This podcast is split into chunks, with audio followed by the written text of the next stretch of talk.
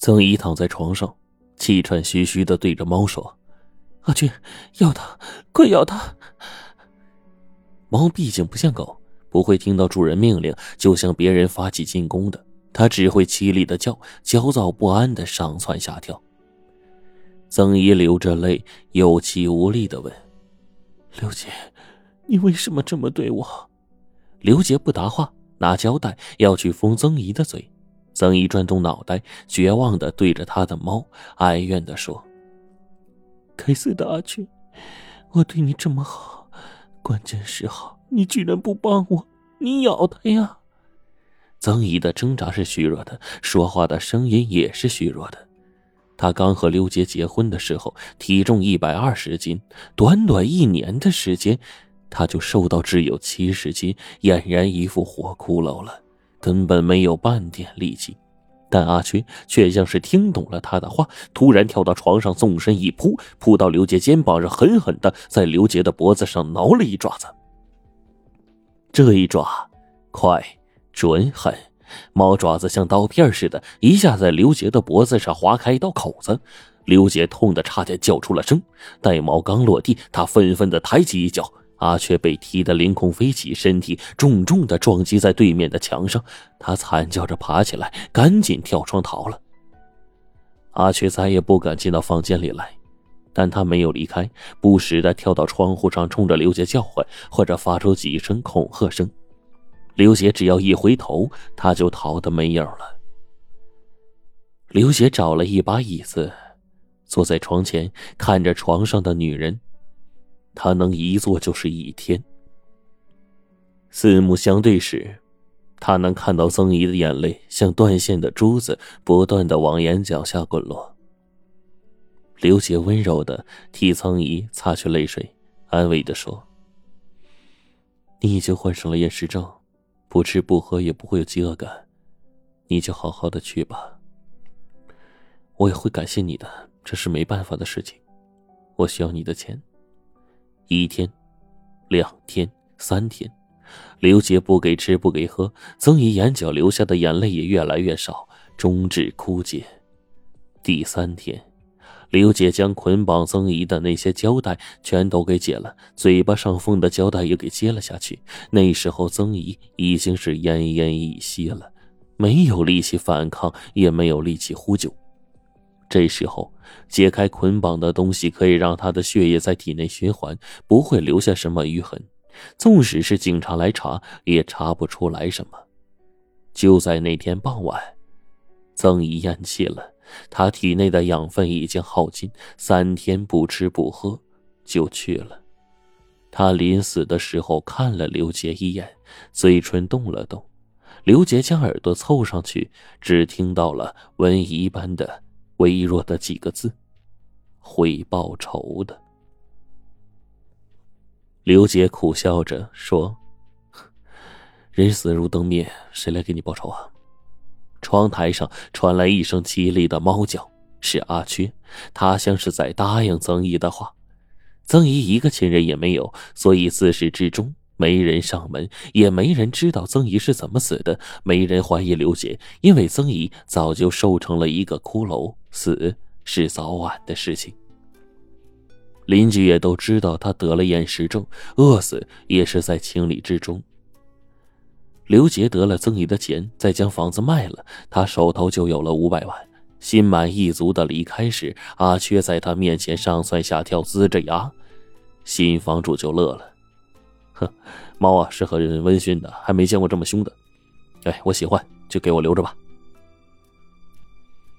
刘杰早上起来的时候，赵真平正坐在梳妆台前化妆，屋内呢早已不见猫的踪影。赵真平告诉他，昨晚他睡下不多久，那只猫就离开了。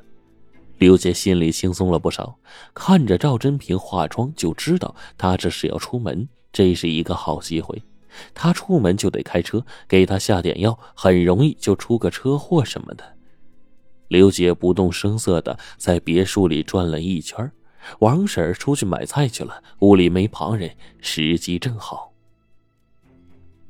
刘杰拿起了那个水杯，然后呢，躲在客厅，从口袋里掏出一个小纸包，纸包里面是一小撮白色粉末。他用指甲挑了那么一点点，撒进了杯子里，然后给杯里倒上了水，闻了闻，看了看，真如卖货的人所说，无色无味。刘杰拿了水杯，亲自呢给赵真平送去。赵真平正在抹口红，接过来搁在梳妆台上，一张嘴笑成了血盆大口，目光流转的问：“你帮我倒的？”刘杰微微一笑，点了点头。赵真平旋即转身，扑进了他怀里，嗲声嗲气的说：“老公，你对我真好。”刘杰听到这样的话，浑身起了鸡皮疙瘩，但他还是忍着说：“知道我对你好啊，就趁热喝了，别一会儿凉了。”嗯，赵真平应了一声，还来不及离开他的怀抱去拿杯子，刘杰的目光直了，他看到一个黑影出现在窗台上，是阿缺。阿缺从窗台上跳上梳妆台，啪的一声，身体撞倒了水杯，水杯从梳妆台下滚落下去，掉在地板上，摔成了碎片，水淌了一地。旋即，阿缺跳回窗台，喵的叫了一声，跳了出去，身影就从窗台上消失了。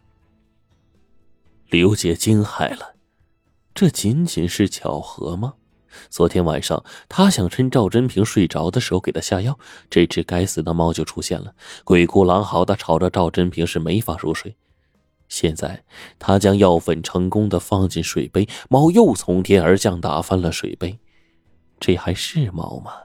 他知道刘杰的计划，也知道怎么阻止他，这让刘杰是悚然心惊啊。王婶买菜回来。赵真平收拾完水子也要出门，刘杰没有机会再给赵真平下药了。刘杰很不安呢。赵真平开车出去之后，他一直被一种诡异的感觉包围着，再加上昨天晚上没有睡好，他便泱泱的歪在床上睡了一觉。刚一睡着，他就做了一个梦。梦见曾姨来找他，曾姨还是那副瘦的皮包骨头的样子，飘飘忽忽的来到他的床前，说：“会报仇的。”谁会报仇啊？刘姐不害怕。喵的一声，像是回答他似的，传来了一声猫叫。他看的时候，阿缺正站在曾姨的脚边，呲着牙，蓝悠悠的眼睛盯着他。刘杰浑身有些发毛，但他还是故作镇定问：“你以为一只猫就能给你报仇？”曾姨冷森森的笑了起来：“你以为它是只普通的猫吗？如果不只是普通的猫，它能不远千里找到你吗？能在你害人的时候出现吗？”啊！刘杰惊问：“不是猫，那它是什么？你听说过蛊吗？”一种古老的巫术，告诉你吧，我将阿雀制成了猫骨，它会让你痛不欲生，活活折磨死你，你信不信？刘杰的牙开始打架，不不不不不，不信！像是验证曾姨的话，阿缺突然“嚯”的一声发出恐吓声，然后身子不断的膨大，一转眼竟变成了一只豹子，跃上床来。刘杰吓得大叫了一声：“妈呀！”就醒了过来。